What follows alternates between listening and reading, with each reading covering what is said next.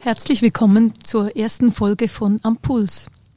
Wir starten diese Podcast-Serie rund um das Thema Motivation mit Janine Gut und Martina Köhli. Janine Gut ist Entwicklungspsychologin. Sie leitete bis August 2022 an der PH Luzern das neue Zentrum Berufsbildung und die Abteilung Weiterbildung, Mittelschulen und Hochschulen. Ihre Arbeitsschwerpunkte sind die Gestaltung von Übergängen, Entwicklungsdiagnostik im Vor- und Grundschulalter und die Professionalitätsentwicklung von Lehrpersonen. Mittlerweile hat sie an die PH FHNW gewechselt und arbeitet dort im Bereich Pädagogik und Psychologie. Martina Köhli ist als Lehrperson in den Zyklen 1 und 2 tätig und absolviert an der Universität Bern ein Masterstudium in Erziehungswissenschaften mit dem Schwerpunkt Bildungssoziologie. Seit 2021 ist sie an der PH Luzern als Kursleiterin tätig. Aktuell leitet sie mehrere Kurse zum Thema Beurteilung sowie einen Kurs zum Umgang mit Leistungsangst. Herzlich willkommen in unserem Podcast. Vielen Dank. Unser Gespräch heute dreht sich insbesondere um den lernenden Menschen, Motivation in verschiedenen Lebensphasen und Entwicklungspsychologie. Ich möchte diesen Podcast ganz allgemein starten mit zwei Fragen zu euch. Und zwar schreiben wir das Jahr 23, 22 und bei Ausgrabungen findet man Spuren eurer Arbeit, vielleicht auch digitale Spuren und von eurem Wirken. Was wird das sein? Janine, was finden wir von dir? Mhm. Ähm, ich denke, es werden sich wohl einige vertonte PowerPoint-Präsentationen von mir finden lassen, die in den letzten Jahren entstanden sind. Viele Chats und auch einige Manuskripte, in denen ich mich mit Fachpersonen und Lehrpersonen darüber austausche, wie können wir Kinder und Jugendliche wirklich fördern und unterstützen. Ich habe mich immer sehr stark dafür eingesetzt, dass wir uns als Hochschule, aber auch in der Praxis überlegen, weshalb machen wir das eigentlich, diesen ganzen Effort, den wir betreiben und diesen Einsatz wirklich für diese, für diese Lernenden, für die Kinder im Zentrum, um, um ihnen diese Bildung zu ermöglichen als wertvollstes Gut überhaupt. Und dann findet man vielleicht noch ein paar runde Tische mit Kratzspuren, ähm, weil es häufiger doch dann auch eben anstrengende Momente gibt wo man eben ausharrt an runden Tischen mit Eltern, mit Lehrpersonen, aber auch mit der Politik und sich gemeinsam dafür einsetzen muss, dass es weitergeht. Und das ist äh, nicht immer ganz einfach. Herzlichen Dank. Martina, was für Spuren hinterlässt du? Ja, als Lehrperson würde ich sagen oder hoffe ich, dass ich bei den Kindern irgendetwas Schriftliches hinterlassen kann. Äh, vielleicht sei es eine Zeichnung, da, als sie mich gezeichnet haben oder in, in, in etwas Schriftlichem, vielleicht in einem Tagebuch oder so oder wenn Freundschaftsbücher dann noch aktuell sind oder ausgegraben werden, mhm. werde ich vielleicht in einigen Freundschaftsbüchern zu erkennen sein.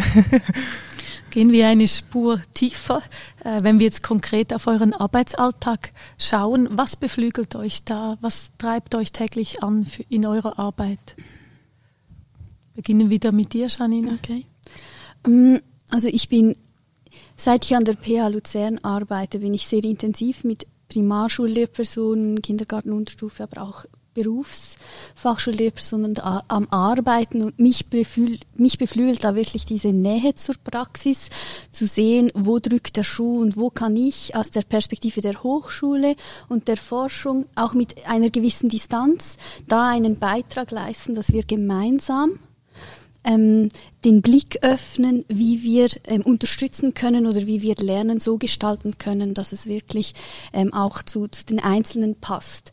Und mich beflügelt es dann zu sehen, wenn wir gemeinsame Aha-Erlebnisse haben, also wenn ich aus der Hochschule etwas besser verstehe, was in der Praxis passiert und drückt, aber auch ähm, Lehrpersonen oder Verantwortliche in der Praxis diese Momente haben, wo sie vielleicht auch eine andere Distanz nochmals gewinnen zu ihrem Alltag und eine neue Perspektive mitbekommen reinkommen in diese alltägliche Arbeit. Und wenn dann so, ah ja, so habe ich noch nie gesehen, wenn so diese Momente entstehen, da kann wie Neues wachsen und das beflügelt mich. Ich glaube, das ist so das, was mich wirklich auch motiviert. Martina, wie sehen diese Lichtblicke bei dir aus? Ja, mich motiviert sehr die Zusammenarbeit mit den jungen Kindern, mit den jungen Menschen, ähm, mit der großen Begeisterung und der Freude, die sie sehr oft mitbringen, äh, ihnen etwas zu lernen, mit ihnen zu arbeiten, auch zu sehen, wie sie Fortschritte mache, machen, wie sie Freude haben, ähm, ja, an ihren Fortschritten, auch wenn sie das erleben können, Erfolgserlebnisse haben, äh, auch Aha-Erlebnisse, wie du vorhin gesagt hast, Janine, aber halt die Kinder und und das freut einem schon sehr und das motiviert mich auch als Lehrperson, diese Arbeit, so mit den Kindern zu arbeiten.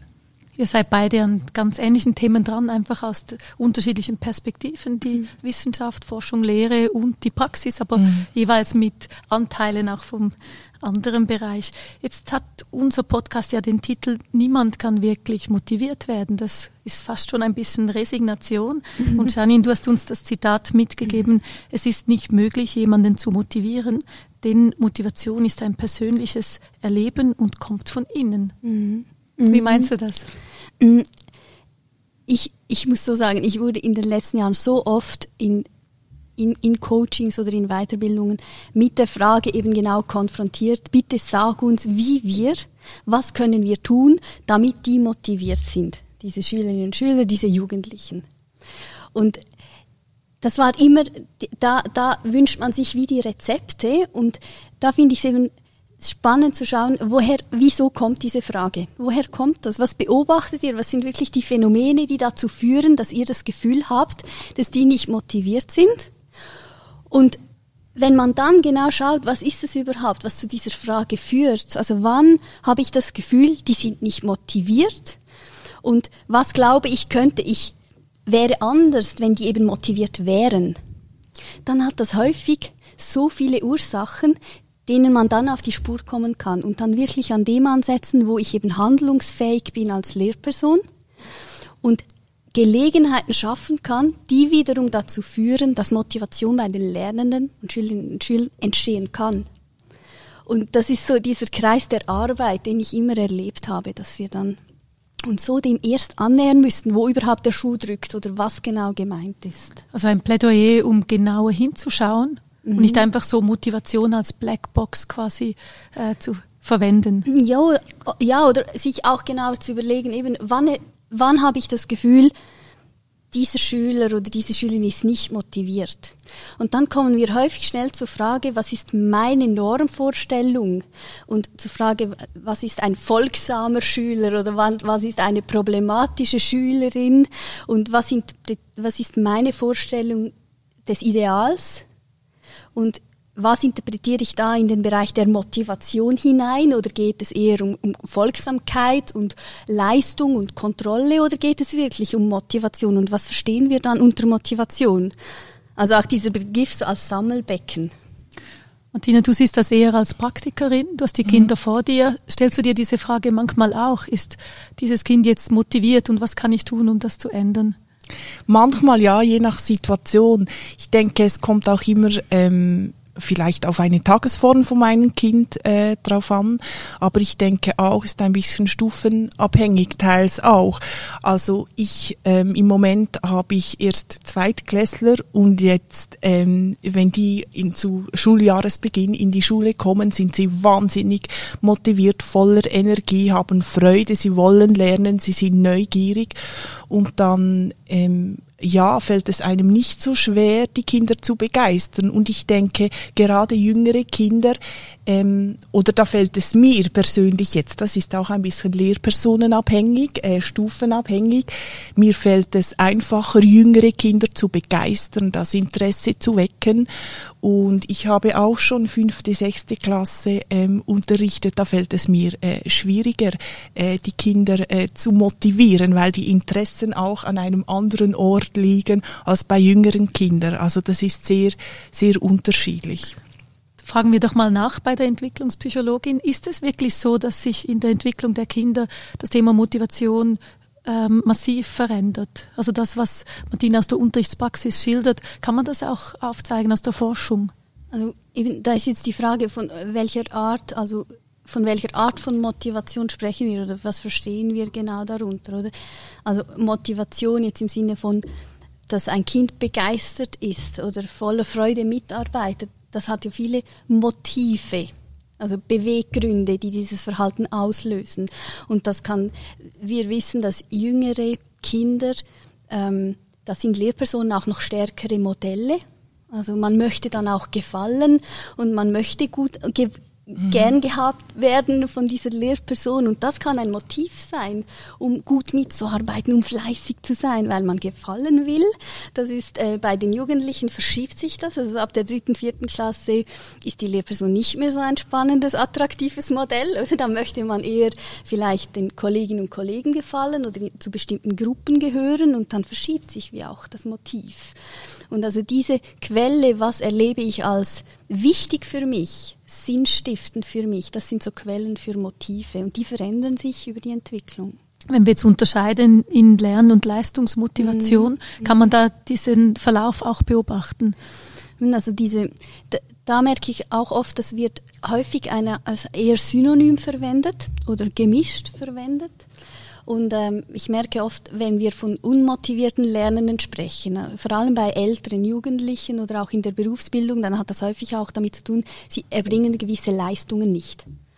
Ähm, und, und dann sprechen wir, würde ich eben sagen, eher von Leistungsmotivation. Und bei Jüngeren, aber auch da Leistungsmotivation, da ist einfach die Leistung das Motiv das mich zum Handeln bewegt. Oder ich will gut sein, ich will besser sein als die anderen. Oder ich will eine gute Note, weil ich mich dann stolz fühle oder weil ich positives Feedback bekomme. Mhm. Aber die Leistung als Motiv. Und bei der Lernmotivation eben das Lernen. Also ich möchte etwas Neues erfahren, kennenlernen und mich kompetent fühlen. Und dieses sich kompetent fühlen, das ist ein Grundbedürfnis jedes Menschen. Und das bildet sich, das ist von Anfang an da. Aber das, dieses Leistungsmotiv entwickelt sich in der Kindheit, also Wettbewerbe. Machen Sie mal äh, mit kleinen Kindern ein Wettrennen. Es ist äh, dieses Gewinnen wollen, schneller sein wollen, besser sein wollen als die anderen. Wirklich dieser Vergleich, der entsteht erst im Verlauf der Kindheit und ist auch antrainiert. Jetzt haben wir in der Schule ja nicht nur die Kinder, sondern immer auch das Umfeld. Martina, du hast auch die äh, Eltern bei dir, du hast Gespräche auch da, die anspruchsvoll sind. Merkt man auch die Wirkung des Umfelds auf die Lern- und Leistungsmotivation der Kinder? Und wie geht man damit um? Ja, das merkt man schon stark in den Gesprächen oder auch aus den Gesprächen mit den Kindern. Äh, teilweise sind hohe Erwartungen da von den Eltern oder teilweise auch gar nicht, kein Interesse vorhanden. Da gibt es wirklich äh, ja alles und ähm, ja, da, da muss man das Gespräch suchen und auch schauen, warum, warum ist diese Erwartungshaltung vielleicht da. Wenn ich mich oder ich versuche auch immer in den Gesprächen mit den Eltern beispielsweise, äh, mich oder die Eltern sollen sich mal ins, ins äh, Kind hineinversetzen und auch schauen, was ist da der Antrieb, die Motivation oder inwiefern ist dieser Anspruch auch ähm, berechtigt oder berechtigt ist vielleicht ein, ein falsches Wort, aber inwiefern kann ist es überhaupt möglich, dem Kind äh, das zu erbringen, was wir erwarten? Mhm. Das ist so diese wenn ich da anknüpfen darf, also auch diese Passung der Erwartung zu dem, was das Kind jetzt bereit ist oder in der Lage ist zu leisten. Genau. Oder? Da sind wir so in dieser Passung von Anspruchshaltungen und äh, Wollen und Können des Kindes. Genau, und ja. oft vielleicht mhm. wollen wir schon viel mehr, was das Kind sollte oder können äh, sollte. Mhm. Und wir sind da schon, schon oder Eltern auch zu weit voraus und manchmal muss man ein bisschen ja. Stichwort große Klassen, Druck, ähm, Lehrplan, Bildungsziele. Also das, was ihr sagt, macht Sinn, schreit aber nach einem sehr individualisierten Unterricht. Wie geht man mit diesem Clinch um? Vielleicht aus der Sicht einer pädagogischen Hochschule zuerst. Mit dem Clinch von, von Leistungsdruck und Individualisierung. Genau, wo das Kind aktuell steht und was es braucht und gleichzeitig halt auch der Quervergleich, damit mhm. man die Klasse als Ganzes auch führen kann. Ja, ich glaube, das ist so ein, das ist auch das Dilemma der Schule per se, das sich nicht auflösen lässt. Also ich habe den Auftrag als Lehrperson, jedes Kind nach bestem Wissen und Gewissen zu fördern in diesen Kompetenzen. Ich denke, dass der Lehrplan mit der Kompetenzorientierung auch mehr Freiheiten bietet, tatsächlich individueller einzugehen. Ich glaube, wir werden uns in Zukunft auch vermehrt von diesem Klassenverband, von dieser Vorstellung lösen, dass alle durch das Gleiche hindurch müssen. Das geht bis hoch in die Berufsbildung, wo man jetzt darüber spricht, ähm, müssen diese Lehrausbildungen alle wirklich so absolviert werden oder können wir abkürzen oder Umwege nehmen? Ich glaube, das wird je länger, je mehr in diese Richtung gehen. Auf der anderen Seite sind wir in der Schweiz einfach so, dass schlussendlich entscheiden die Noten welche Wege sich mir eröffnen oder nicht. Und das können wir in der Schweiz nicht wegdiskutieren. Helfen uns da auch die neueren Technologien, dieses individualisierte Lernen sicherzustellen, dass jede, jeder nach seinem Tempo und seinem Anspruchsniveau sich weiterentwickeln kann? Ich glaube, das verändert sehr stark die Profession der Lehrperson.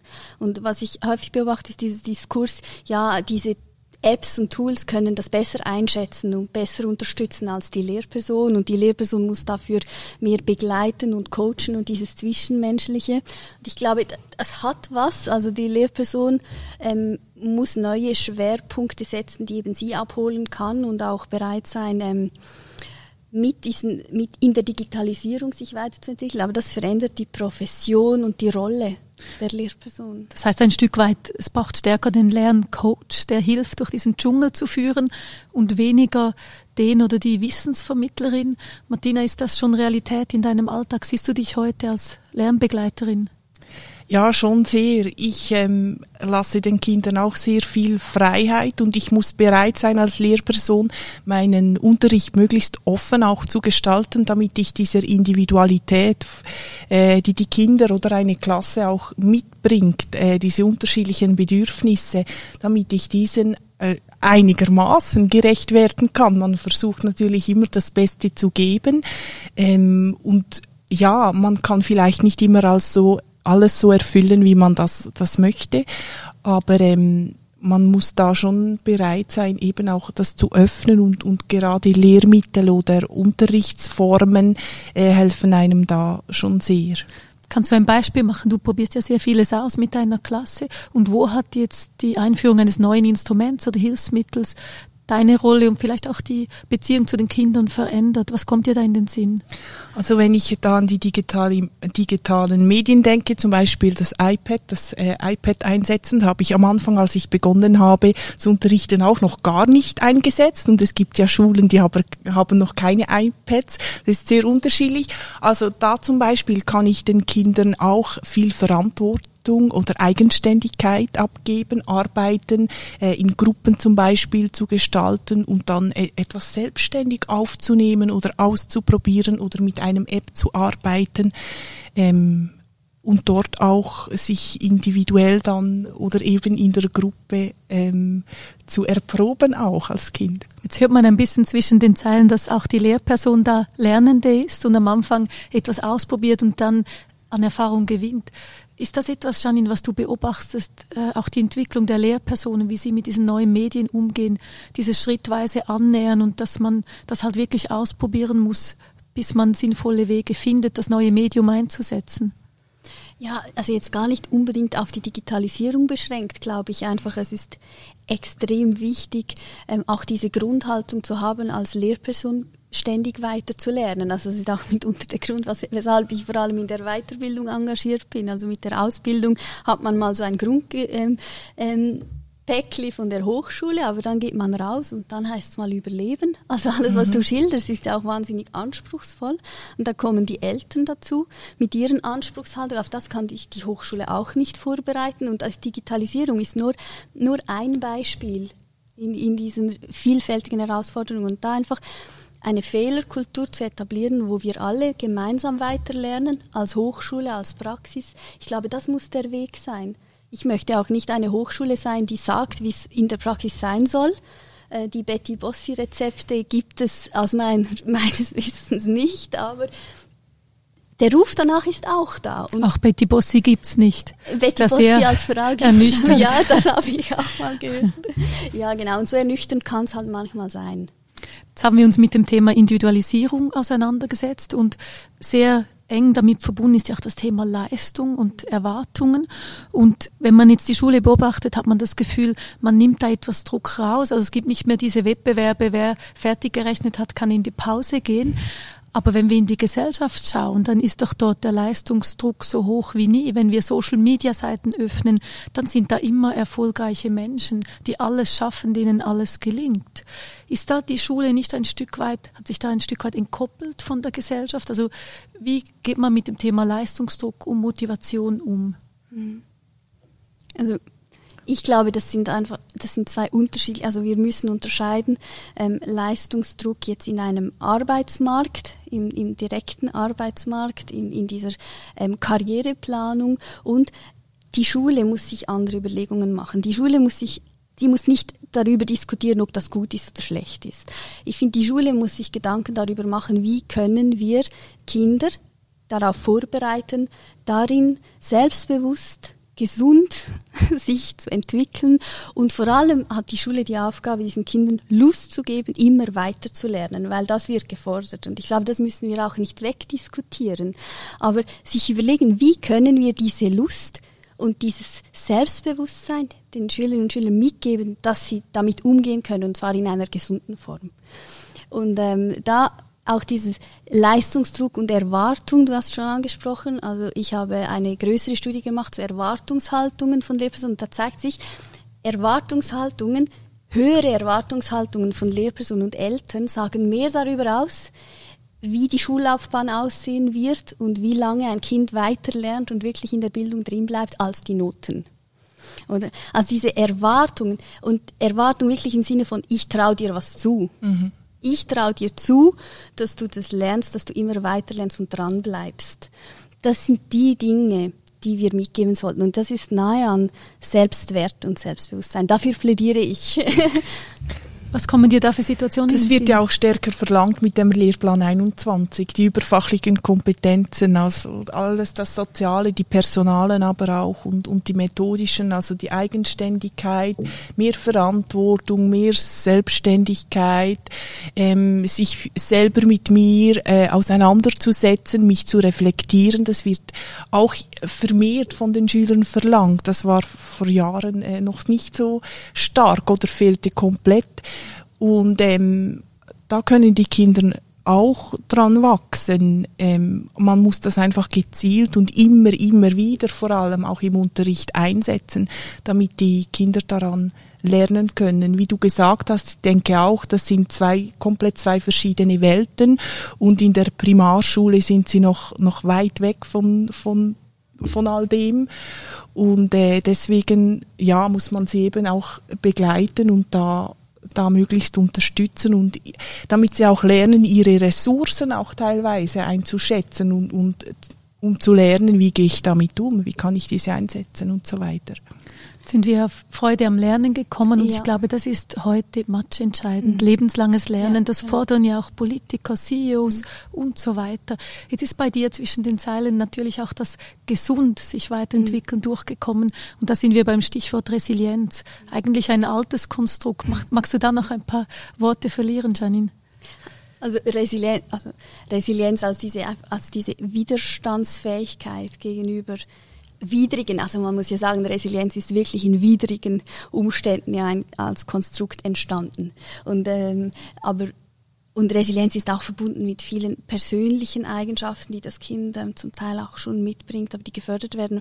Ich, ich denke einfach, dies, was die Aufgabe sein muss, gerade wenn man mit jüngeren Kindern arbeitet, noch viel stärker, weil, weil man da wie die Grundsteine legt, ist dieses, ist dieses Selbstbild und an diesem Selbst Bewusstsein anzusetzen, an diesem wirklich sehr positiven Selbstbild. Und das bekümmert mich manchmal etwas, wenn ich sehe, dass in der Schweiz doch, wenn wir schauen, wie sich so der Selbstwert der Kinder entwickelt, dass ähm, in der Schweiz dieser Effekt doch noch stark negativ ist, wenn man es mit anderen, mit skandinavischen Ländern beispielsweise vergleicht, weil einfach bei uns doch dieses, ähm, dieses ähm, selektive System doch auch schon früh greift. Ich glaube, wir sind auf einem wichtigen Weg, aber hier noch mehr wegzukommen von dieser doch sehr frühen Selektion hin. Ich glaube, das wäre ein wichtiger Weg, um, um genau da anzusetzen, an diesem lebenslangen Lernen. Dieses Thema vertiefen wir dann im zweiten genau. Podcast noch mhm. mit Hanni Lötscher, die ja. Selektion. Genau.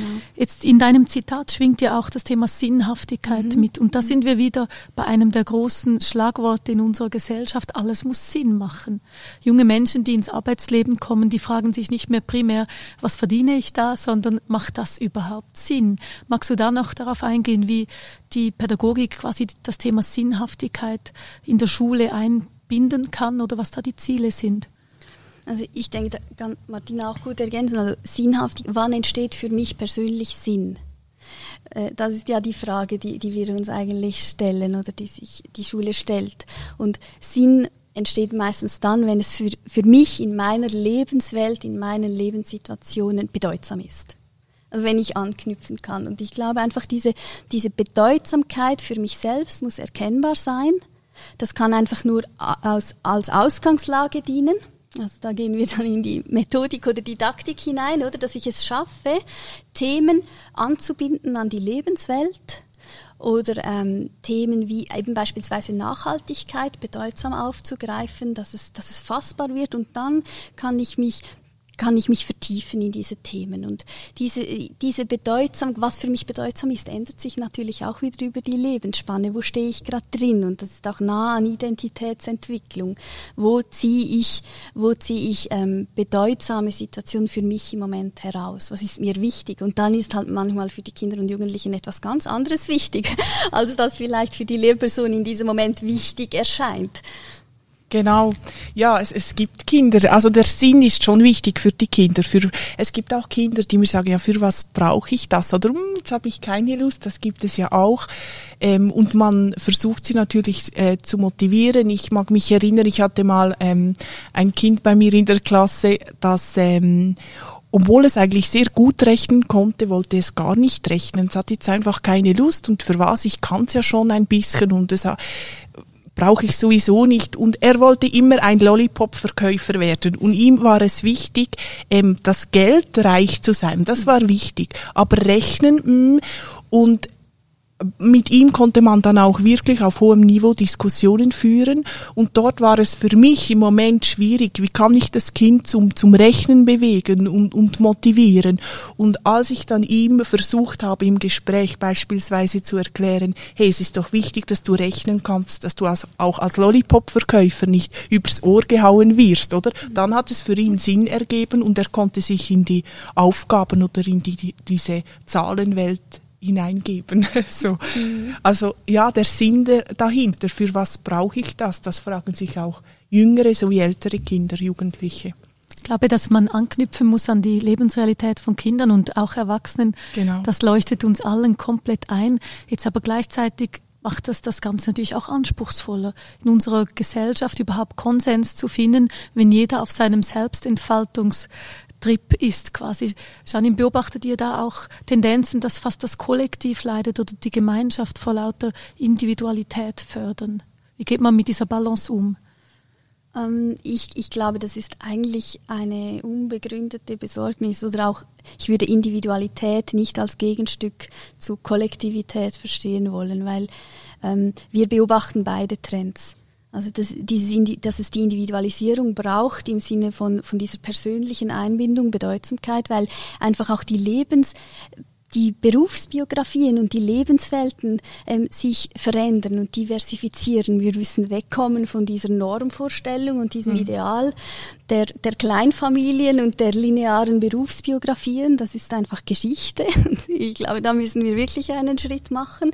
Und das ist so dieser Aspekt der Individualisierung, auch mit dem lebenslangen Lernen verbunden. Aber wir beobachten auch, dass dieses Zusammenarbeiten, sich vernetzen, Zusammenfinden in Gruppen, da steckt auch Sinnhaftigkeit drin. Und das widerspricht sich überhaupt nicht, sondern die Sinnhaftigkeit, meine Identität, was zeichnet mich aus, was ist mir wichtig, entsteht ja genau in diesem in sich abgrenzen von anderen oder Zusammenfinden mit anderen. Und deshalb sehe ich, sehe ich die genau als beide wichtig, um, um Identitäten zu stärken. Und ich glaube, das Stärken der Identität, ist wahnsinnig wichtig, um mit zukünftigen Herausforderungen umgehen zu können. Nicht nur in der nachhaltigen Entwicklung oder in der Digitalisierung. Ja. Jetzt haben wir kein Schulfach Identität stärken. Mhm. Wo und wie baust du das überall in den Alltag mit den Kindern und Jugendlichen ein?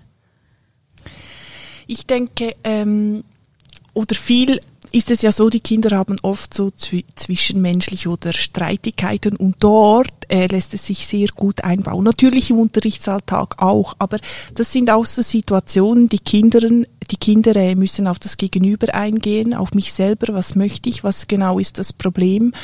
Und äh, ähm, man, man geht oder man lernt auch das Gegenüber besser kennen. Und auch ähm, was, was möchte ich, was ist oder wo sehe ich meine Stärken oder was habe ich äh, gemacht und so weiter und, und wie erlebe ich das gegenüber. Stichworte wie Identität werden wichtiger, individuelle Entwicklungsmöglichkeiten und Entwicklungspfade, lebenslanges Lernen, große Schlagworte. Wenn ihr jetzt nach vorne schaut, was wünscht ihr euch da fürs Bildungssystem, aber auch für die Arbeitswelt? Welche Entwicklungen machen Sinn, damit wir da junge Menschen gesund vorbereiten können? Also ich wünsche mir wirklich, dass dieser, dass dieses im Austausch bleiben, dieser Dialog von, von Bildungspolitik, von Hochschule ähm, mit, mit den Schulen und der Praxis, dass dieser Dialog noch verstärkt geführt wird, dass es, dass es noch mehr die Einsicht kommt, wir können es nur im System vor, äh, vorantreiben und ähm, dass sich da das System auch weiter öffnet, dass es eben Wege für individuelle Entwicklungen öffnet, ähm, dass, es, dass es neue Zugänge gibt, gerade in der Berufsbildung dass es, ähm, dass es ähm, modulare Ausbildungen gibt, die man unterschiedlich kombinieren kann, dass wir uns da öffnen, das wünsche ich mir ganz stark. Und mhm. dann wünsche ich mir, dass wir ähm, in der Professionalität der Lehrpersonen weiter dranbleiben, mit, mit Normvorstellungen wirklich in diesem Reflexionsprozess zu bleiben und uns selbst immer zu hinterfragen und lernend zu bleiben. Das wünsche ich mir für das Bildungssystem.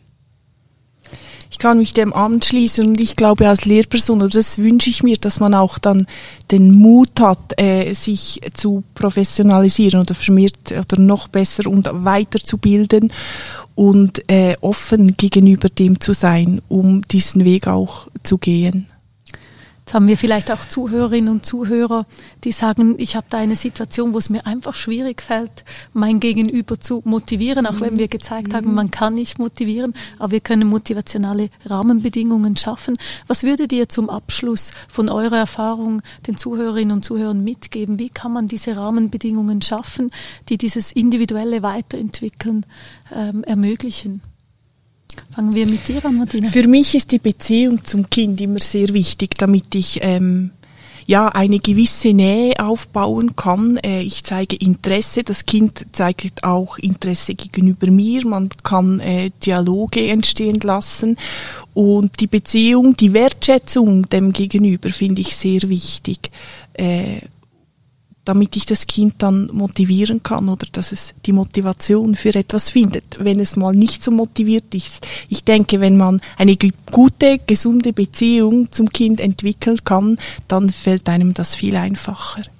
Da fällt häufig in der Arbeitswelt das Stichwort psychologische Sicherheit schaffen. Also mhm. wenn die Wertschätzung da ist und das Gegenüber spürt, der oder die meint es gut mit mir, dann ist eigentlich fast alles möglich. Kann man gar nicht so viel falsch machen. Mhm, genau. Janine, Abschlussworte von deiner Seite. Ja, Abschlussworte. Ja, ich, ich glaube, dass das wirklich eine wichtige Grundvoraussetzung ist, wenn man in der Bildung arbeitet, dass man wirklich Interesse hat am Gegenüber und am Lernen des Gegenübers. Und das braucht auch ganz viel Mut.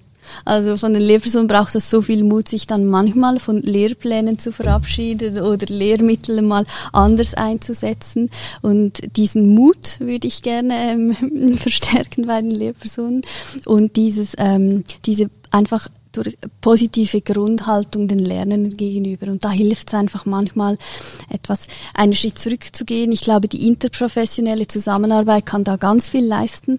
Beispielsweise eben Jugendliche, die wirklich mühsam sind und nur stören und einfach schlimm sind und ich bin als Lehrperson nur peinlich und sowieso.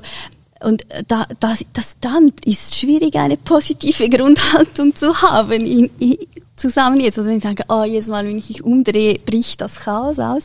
Und da kann es manchmal helfen, an einem runden Tisch e-, eben interprofessionell auch zu hören, was geht überhaupt bei diesen Jugendlichen gerade im Gehirn ab. Und dann bekomme ich neue Impulse und gehe zurück und bin vielleicht wieder eine Spur gelassener oder mhm. entspannter. Oder das gilt aber auch für die im Kinder, für die Kindergartenlehrpersonen. Einfach auch zu verstehen, hey, was geht da gerade ab? Und ich bin vielleicht auch nicht immer so wichtig als Lehrperson, wie ich das meine in diesem Moment. Und das gibt einen so vielleicht wieder auch eine Gelassenheit und aber auch wieder Lust, weiterzumachen. Herzlichen Dank. Ein runder Tisch mit oder ohne Kratzspuren. und auch wir wir haben bei diesem Podcast einen runden Tisch. Es gibt zu jedem Podcast nachher einen Austausch. Machen Sie mit, stellen Sie unseren Gästen Fragen und diskutieren Sie auch mit. Herzlichen Dank. Schön waren Sie dabei beim Podcast am Puls. Musik